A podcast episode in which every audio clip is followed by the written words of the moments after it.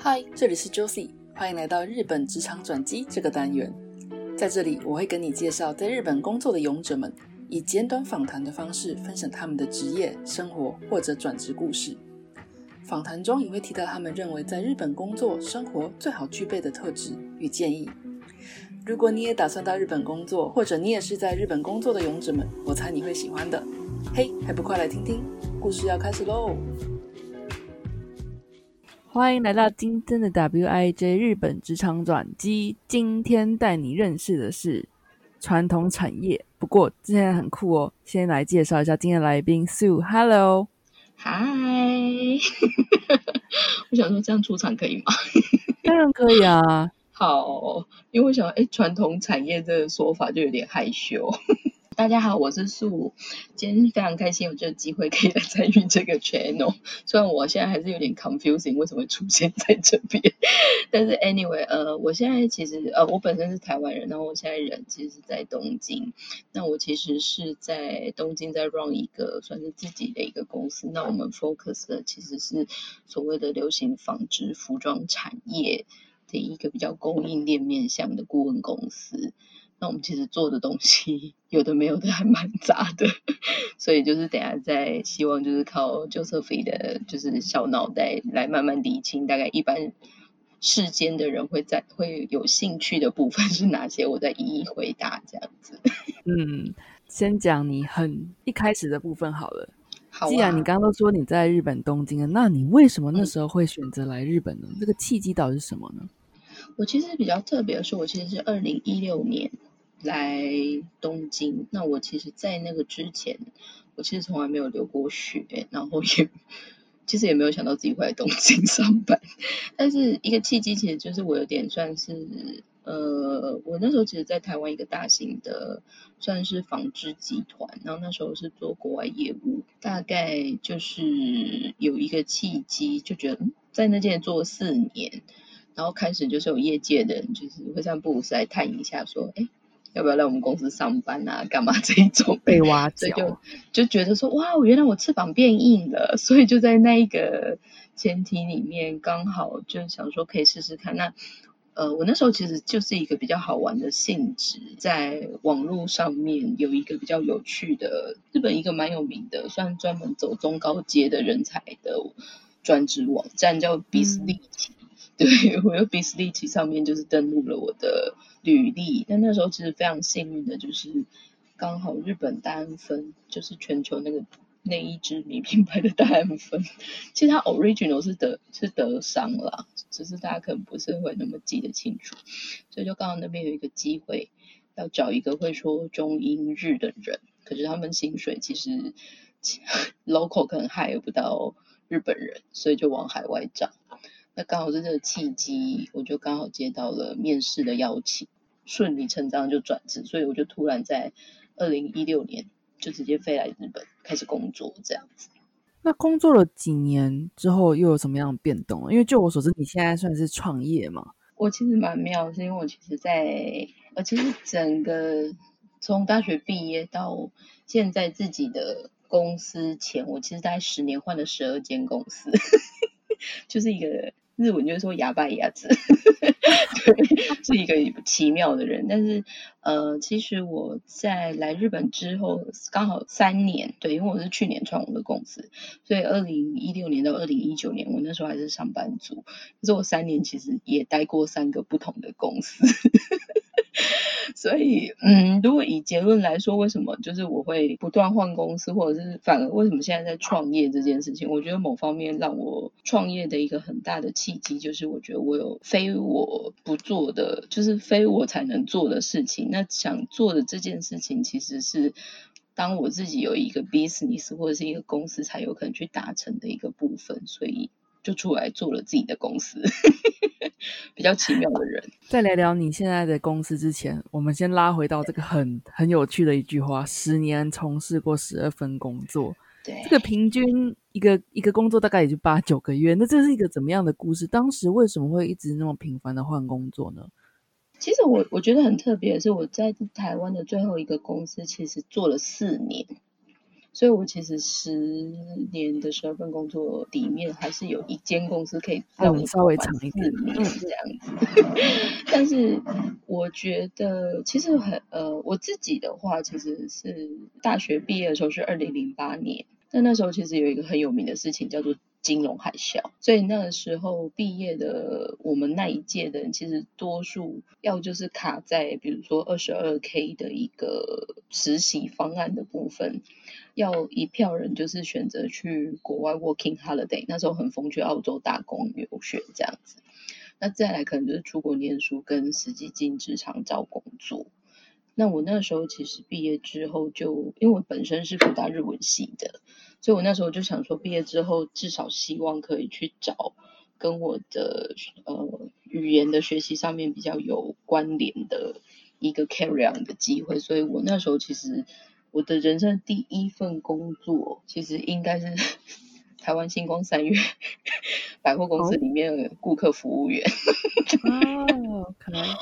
对，可是，在那个之后，我我觉得其实人在年轻的时候，哎，这样讲起来好像听起来我很老，但是我觉得人在年轻的时候，你会因为周遭会让你觉得说，大学毕业就是在搞找工作，那找工作里面重点薪水就最重要。可是你当你是新鲜人，你不一定有筹码可以去跟人家谈判的时候。那你最实际的利基点会是什么？那至于我，或者是身为一个外语学院的学生，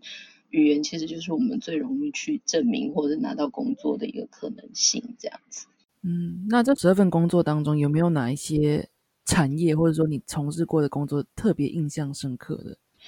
其实我觉得我后来发现人生真的没有白走的路。那很妙是，我的十二份里面大概有六份，其实都跟现在我做的这个纺织服装产业是有关的。而且我后来才慢慢的去 figure out，就是我可能就是因为我们现在我们看中明，我们就说我们的公司身为一个顾问公司，我们就是主打所谓的串联上中下游的这件事情。那纺织产业其实是一个非常冗长而且非常复杂的一个结构。那它的一二三级，就是它的上中下游，刚好其实就是贯穿我们经济学里面的分类，叫做一二三级产业。所以它最先最先可能是羊毛。就是牧羊人取羊毛的部分，或者是棉花田取棉花的第一级产业，简单说就是农业的部分。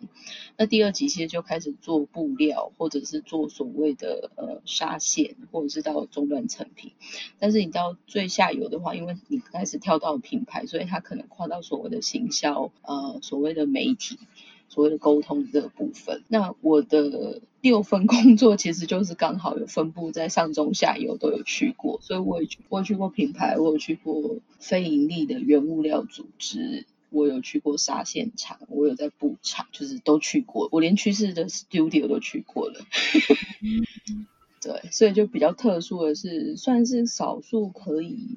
不管你把我丢到这个产业的哪一个位置，我大家都可以理解那一个阶段性在做什么，或者是他们需要的是什么，是这样子。那既然你刚刚都带到上中下游这样子，那就现在来想要跟你聊聊你现在的公司。那你我就我所知，你现在公司是一个纺织产业中串起上中下游一个新型顾问公司。哎，你说传统产业就我觉得应该大家都听过，不过你讲到说串联起上中下游的这种新型顾问公司。哎，很多人就会有问号，说那这个是在做什么？能不能跟大家跟大家介绍一下？其实它的以及我们用串联这两个字，在另外一个比较符合现在市场的说法，叫做整合。那为什么我们需要做一个整合的原因，是因为呃呃，我现在其实起，我现在发机，应该说我现在整个在关注的供应链，反而是以日本制为主。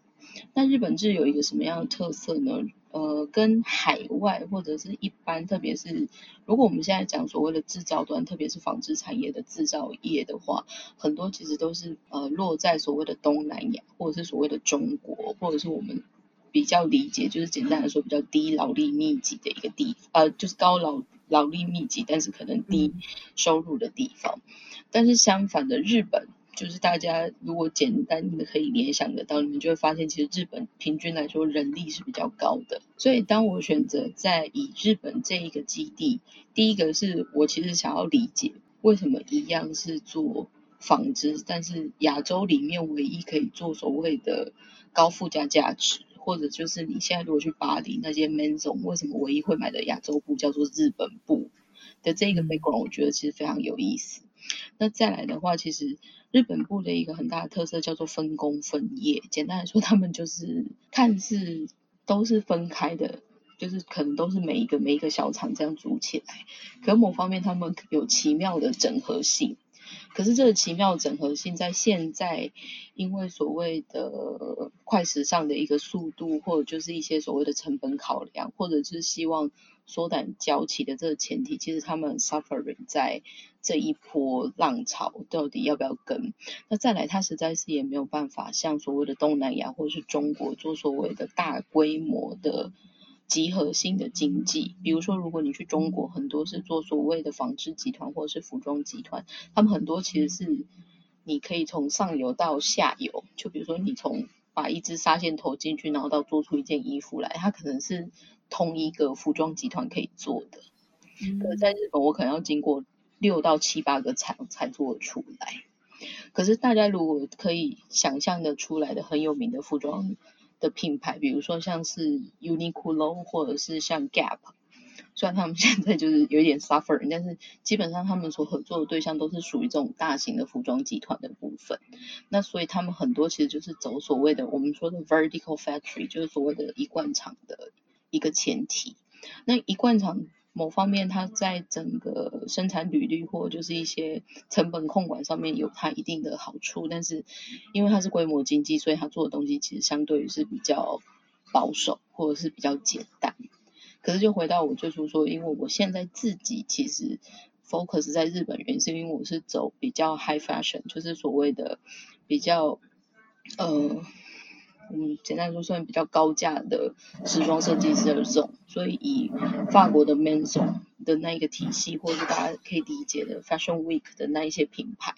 其实他们都会是属于我们所谓的这种高单价、高附加价值，但是可能数量比较少，但是产品是有趣的这样子。就你自己的观察，你会觉得说，在日本生根这个这样子的公司，会比较适合所谓的比较高端的一个。纺织业这样子吗？是，我觉得其实这就很明确，就是包括我们虽然说韩国、日呃韩国、中国或越南，现在在服装产业其实越来越起来。可是如果你真的平心的去看，就举例来说好，如果你现在回想所谓的亚洲有名的设计师，在巴黎也是让大家觉得有名的设计师，除了 Canso，除了所谓的邮局，除了所谓的。萨卡伊或者是川久保玲以外，还有什么亚洲设计师可以被记得的？嗯，大家有想过这件事吗？对，可是已经这样夯不浪当演玩了五六十年，还是没有办法弄出来。枉费中国都去买了这么多服装集团了，我现在说的是欧洲的服装集团。所以这个东西其实就是一个很有意思的故事。所以其实至于我啦，我觉得我们现在在做这件事情，很多时候我们都把自己，与其说你只是一个顾问还是什么，我们其实很像人类观察学家，但是我们在观察的是纺织产业的部分。顾问的话，那具体来说，像是整合上中下游，具体来说，能不能跟大家举个例子？您现在的工作内容，比如说包含怎么样的一个串流的？我我举一个很很实际的例子啊，因为其实我们这一次刚好会就是拜托就是 Joseph 来跟我们聊聊的另外一个原因，就是因为我们十二月十八号要在台湾的就是募资平台泽泽上面要上一个就是完全日本制的产品，然后我们第一次就是要帮他做海外的一个上市的动作，这样。那这个东西其实蛮好玩，它叫苏文棉，然后。就是如果大家 Google 就是苏东坡的书文章的文苏文棉大师，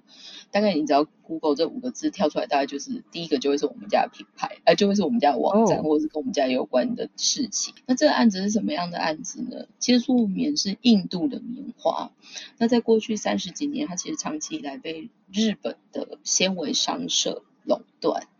那素棉本身它的故事其实很多很多，很细很细，大家可以有兴趣的话，可以再去看我们的页面，或者是自己再去研究。但是简单来说，素棉它在大概十年前就开始被印度的官方公告说它有所谓的濒临绝种的危机。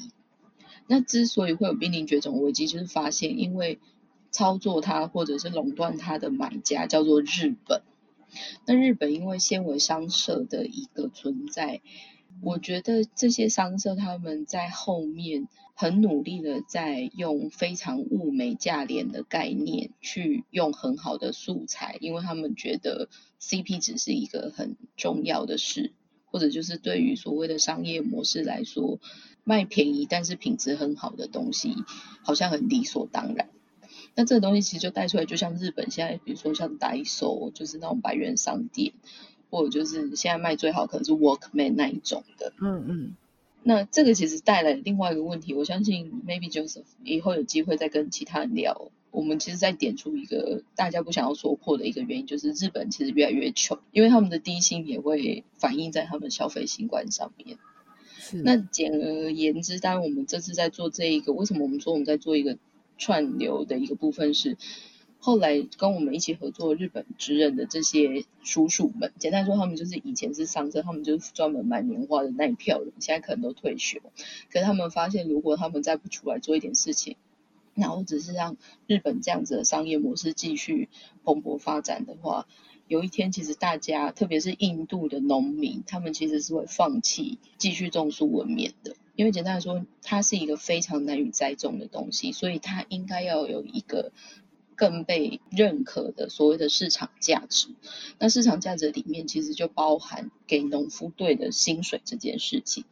可是如果这一个正常的价值没有被表现出来，其实农夫相反的就会觉得说，那我干嘛一样花那么多时间那么辛苦去种这个棉花？所以，我们这一次的这案子其实很大的一个目标是，这是日本制的东西，可是我们现在的任务就是要带着这些日本制，只能在国外开始卖，而且我们以后目标也是专门要把这个产品会一直在海外做发行。叔叔其实给我的任务是他希望我不要在日本做这样子的操盘。那这个东西其实很好的是，日本他们自己也承认说，或许某方面现在日本已经没有像以前有那么好的产品的理解力或鉴赏力。那还有一个，他们也觉得真的很好的品质，反而是应该要从国外红回来的。这例子其实又要讲到邮局，像邮局他们一开始全身黑妈妈，根本也没有人觉得他们很厉害的时候，邮局反而是从巴黎爆红回来的。所以我们现在觉得。为什么我们现在说要做串联的这个动作？就是因为说穿了，现在是供应链，他们想要往海外走，可他们不一定有海外的 connection，或者是他们甚至于不知道怎么样去留下所谓的足迹。那苏武棉的案子，如果在我们没有做之前，如果你去 Google 它的中文字，或者是 Google 它的英文，它其实很多时候是没什么资讯的，因为简单来说，它就是被日本垄断。那日本。除了日文资料以外，他们其实外语的资料其实几乎没有留下什么足迹。所以，我们这次做的一个串流，或者是我们所谓的整合的部分，就是从所谓的产品开发的方向的决定，我就会告诉他们说，外国人喜欢穿的东西是什么样的调性，然后手感可能是怎么样的东西，甚至于 end product 可能会是怎么样的东西。这是在商品面的开发。那再来的话，我们就是把。不同的所谓的上中游，因为日本很有意思的是，日本其实有纤维产地，就是每一个县其实擅长做的产品不一样。那像我们这次因为做的是 T 恤，所以我们使用是和歌山那边的产地。可和歌山里面其实又因为各个组织或者是成本考量，他们可能就会在 allocate 到不同的地方。可是我们的成衣，因为我们希望做比较有趣的。版型或者就是更 fashion 感的。那时装的这一个的成衣的生产链，反而是在 东京的墨田区，在 Sky Tree 下面那边有一票小工厂在做，所以我们这一次的整个串联就是从供应链的串联是这样，那从这个东西产出之后，我们其实就运回台湾。来做所谓的包括 digital communication 或 marketing SNS 的发行，到最后最终的就是实际我们会办所谓的募资方案，但是同时也会有做所谓线下的体验，大家可以实际去摸去感受，这个就是我们整个在做一个整合的概念的部分。你刚刚提到的苏文棉，我真的好奇的是为什么是日本？有这个垄，一开始想要垄断这个，他他发现苏文棉，印度的苏文棉有什么样的优势吗？其实这个再讲下去有点科普阿宅，但是简单来说，如果我们讲世界上最好的棉花、最梦幻的、最梦幻的，叫做海岛棉，可它一年其实整个年度只有三十吨。就是非常非常少这样，那再下来就会进到所谓的超长棉的四大体系。超长棉的四大体系其实就代表是四个地区，里面其实最有名的就是连 Uniqlo 也有采用的所谓的鼠屁马，美国加州那边的一个特别的地区，所屁种出来的屁马棉才能叫鼠屁马，不然正常说屁马的种子你在秘鲁、在澳洲也都可以种。所以整个做 marketing 最成熟，然后量也相对比较丰富的，就是美国的鼠屁马棉。美国的鼠屁马棉一年大概是十二万公吨。那我们现在讲的苏文棉，以我们去年，因为我们是买去年的嘛，所以前年的原棉采收，它只收了，因为我们只用 first pick，跟茶叶一样，就是我们只在最最早开花的那一个叫初摘这样子。哦。那它前年的初摘其实。一整年全部被我们买下来是一百二十公吨，所以跟刚刚的十二万公吨比起来，它是千分之一，因为更少了。对，所以如果全以全世界的棉花比例来说，如果全世界的棉花我们把它想成是一的数量，做棉可能占全世界的棉花里面的零点零零一 percent，就是非常非常的稀少。那再回到你。说为什么会是日本人垄断？这其实就是回到一个很有趣的，日本的商社其实是一个非常有趣的存在。因为今年其实有一个新闻嘛，就是那个股神巴菲特他的博客下，其实在暑呃暑假，他第一次出手买了日本五大综合商社的股票，其实不多，在各买五趴而已。可是为什么连巴菲特都会来关注这些商社？是因为这些商社所掌握的 sourcing 的 channel 其实非常的惊人，特别是在原物料的部分。举例来说，你想得到星巴克用的咖啡豆，长期以来其实是被伊藤中垄断的。对，然后比如说台湾现在全家好像越来越做越来越 chic，其实全家后面也。有一个很大的大单叫做三菱商事，就是名字必须。这些商社其实，在我们不知不觉中，它其实无所不在，而且它就是长期在做这种原物料的大型的垄断性的采购。那回到最初，苏文棉它的背景，它其实在三四年、三四十年前，在印度是被配种出来的。拜了，为苏文棉的爸爸其实是我们刚刚说的那个一年只有三十公吨的海岛棉。哦，就是系出名门的概念，然后妈妈是也不会太差，是是是是，所以他的妈妈刚好是印度的一个当地的棉花叫 Shankela 这样子，所以它是配出来的。其实好的棉花为了改善最好的品质，他们通常会是配种棉。那苏武棉它非常特殊的是，因为它其实又被选在所谓的印南印度的一个半岛，那印度本身因为人很多。那印度棉，如果你全世界去看产出最多棉花的，不分品质好坏的话，其实全世界产生最多棉花就是印度。但是印度的 quality 就是非常参差不齐，其中所谓的超级高级棉的话，一个很大的派系其实就是我们现在说的苏文棉。那它只有在南边的印度才种得出来，因为那边高原的气候跟地形的关系。可是它就是古法的做法，所以印度加上他们又是种姓制度，基本上你的社会阶级是没有办法流通的。所以农夫基本上你农夫一整你一辈子就做农夫，所以你小孩生出来也是做农夫。那对于他们，他们其实是没有所有权，他们只有耕种权。所以其实它整个体系就是农人去跟港棉厂拿种子，然后种子种出棉花，然后棉花。依照它实际的价格再卖回去，所以农夫只能收到钱这样子。他们逻辑是这样子在做的，所以这一个东西它其实从配棉或者是从这一个这种很人文面的一个管理面，它简单说就是供应链管理的部分。这样子的一套系统，其实是三十几年前日本就有所谓的。棉花界的大师们就开始在跟他们一起在做这一方面的部分，因为基本上日本知道日本人应该是全世界最懂得买棉花的民族，他们就全球四处买这样子。蛮有意思的故事，但是有点小冷门，所以我怕大家可能这一段会睡一下。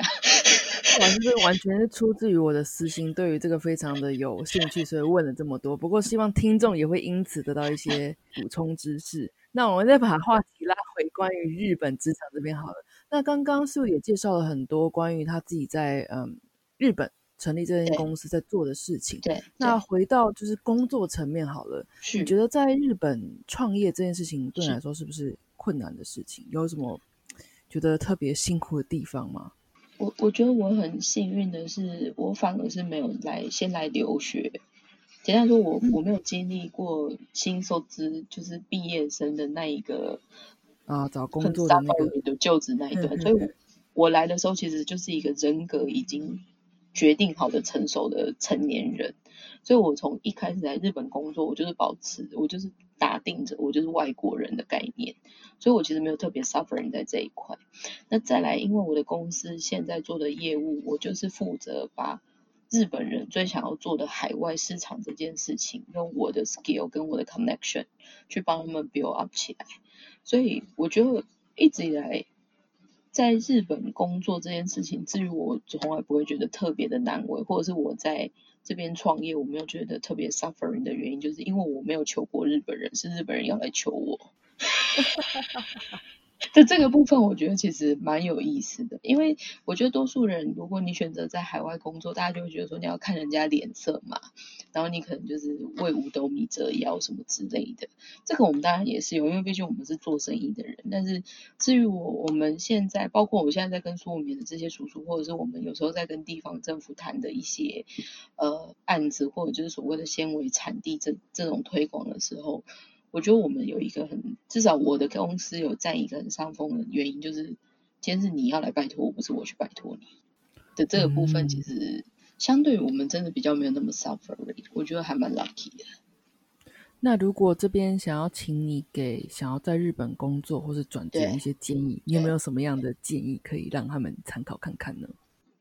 我觉得第一个啊，呃，当我们是外国人的时候，我们一定有。赢不了日本人的地方，因为我们就不是日本人，所以我会建议大家可能要先准备的一个想法，就是你先去认清，或者是先记得自己强跟弱的地方是什么。然后，与其你一直纠结你的弱点或者是你的缺点，可能结论来说就只是因为你不是日本人的话，那我会劝大家就是先把那一个部分丢掉，因为我们就是下辈子都不一定有机会当日本人嘛。那所以最明确的就是说，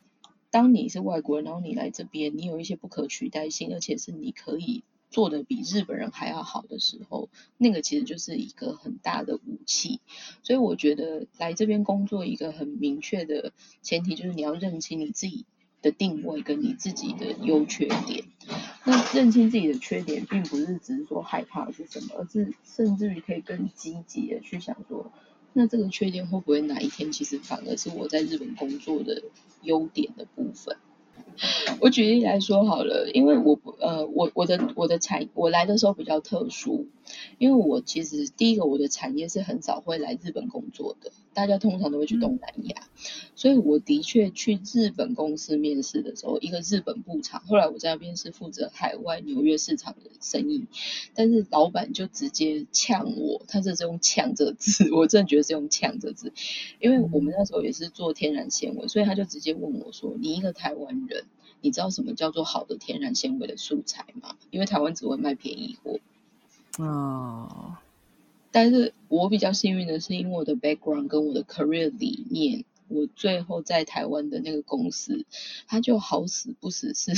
全台湾可能唯一一个有做天然纤维而且做的非常好的地方。所以我在那边的那个经验，其实变成。我去面对现在被 challenge 的那个社长，我可能讲不到三句，他就知道说这人真是惹不得，就算了。这个东西其实我觉得说穿了，你要怎么样去把你的劣势转成优势的话，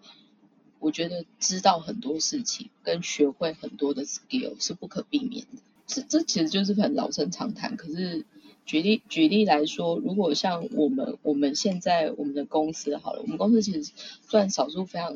很用心在经营 SNS 的传承，我们的 Facebook 跟 IG 都是很用心在经营这样。那我们之所以做这个东西，是因为本身我们身为顾问，我们本来就要吸取非常多的资讯，但是我们同时也发现，因为可能在台湾根本也没有这样子的 channel 可以让大家可以去吸收到我们这个产业该知道的呃所谓的知识的部分。所以我觉得其实现在，因为我最近也会有一些机会，可能在台湾接受像学生平台的一些。互动或者是聊的时候，海我发现台湾真的有非常多的人都会想要有机会去海外试试，which 我觉得很好。但是你应该要更理解的是，如果你去海外工作，或者是你追求海外经验，它对于你这个人，他是不是绝对加分？或者就是你只是觉得因为大家都去，你也要去吗？或者就是你觉得不去，你可能薪水就不会涨，还是怎么样吗？所以我觉得，就像我那个时候我自己决定出来的时候，我会觉得，因为我如果不出来，我可能一辈子再也没有那个机会。因为不是每个做纺织产业可以来东京工作。是啊，非常少见，super 少见的。我知道目前还没有听到几个可以跟我有一样的 background 的。所以这个东西，其实我觉得回到很实际的，现在既然现代科技那么。便利，那大家其实意外的也有一些时间，我就多花一些时间，不管是去 Google，不管是去多看一些书，甚至听一点 Podcast 或看一些什么，吸收资讯这件事情非常重要。未来的人才会非常辛苦的是，你没有办法用单一的 skill 就可以称霸职场，未来会非常多都是所谓的复合型的人才。比如说，我现在开宗明义说我是传产，可是乍听之下，我们可能又要做 marketing，我们可能要做是啊所谓的 digital communication。但是你如果问我说，哎，你要怎么做出这一件衣服？我就跟你说，哦，因为它是圆边，然后它可能用的配面是什么什么之类的，我们就综合性的概念。其实我我们有一个很大，我我的公司现在其实最大的功能啊是翻译官，因为很多外界人其实看不懂这个产业。不管是 IT 挂的、媒体挂的还是什么，他们其实来访问我们这个产业的时候，都会很 suffering，因为他觉得这边的资讯怎么那么多、那么杂，而且怎么都听讲一些听不懂的话。所以，我们的一个很大的机制叫做翻译官。就像其实刚刚有讲到说，接下来人才不单单只是说，就是你有一把刷子就可以，就是一技之长就可以做到很以后这样子。那刚刚也提到说，要找到自己的强项。那如果我相信应该有很多人在迷惘，可能不知道自己强项什么。那刚刚从对话中我也听到师傅说，就是呃要有一种随时保持有学习姿态的这种一个身份，这样吧。嗯，我觉得吸收资讯这件事情很重要，就是大家偶我觉得看乐色话还是很重要啦。至于我为什么看乐色话，但是看乐色话之余，吸收一点有用的资讯，然后反正现在工具那么方便嘛，什么事情都 Google 得到。要找自己有兴趣的事情，或找一些有趣的关键字，自己去不断的学习或看一些东西，会蛮好的。嗯，我相信听到这里，不管是听众朋友对于纤维产业，或是纺织业，或者说是在日本怎么样创业，创业过程中有怎么样的一些有趣的事情，都可能还有很有很多的兴趣。那这边也推荐大家在 WIJ Work Life in Japan 上面的平台上面，会有很多关于素的。文章之外呢，这边有没有什么方式？如果想听众朋友想跟你交流，可以找到你的。哦，原原则上就是我们就回到我最初，我其实现在 Facebook 跟所谓的 Instagram，你只要打 Ruleless，就是 Rule 就是规则。但是 less 就是少一点，少一点规则的概念。毕竟我喜欢日本嘛，日本就是很多规则的地方。但是我从开宗明义，我就不想要那么多，所以我叫 roll less。我们叫 roll less studio。所以如果你不管是在 Facebook 或 IG，或甚至你在 Google，你去找一定会找得到我们。那其实我们同时也有做自己我们公司所发想的一个 podcast 的部分。那那个里面就会更科普的。所以如果有人真的不小心想要，有机会想要试所谓的纺织，或者是听听服装产业有什么奇人异事，但是它有点真的比较专业了，所以就大家可以听听看，或许会至少抓到有趣的关键字，这样你去 Google 的时候，你就会比较有不同的角度来看这一个产业这样子。好的。Ruleless Studio 的，不管是 Facebook、Instagram，或者是刚刚提到的 Podcast，比较专门的这种 Podcast，我都会把它整理放在 Show Note 里面。有兴趣的朋友，欢迎透过这些管道跟师傅交流，或者说听他的 Podcast。谢谢。今天真的觉得好充实哦。有专业知识的补充，能理解到。我只能想说，我我们好像太 serious 了，真是抱歉。不会不会不会，我真的听得很开心。谢谢你今天的分享，谢谢你今天也是来跟我们聊。那我们就下次再见了。好，拜拜。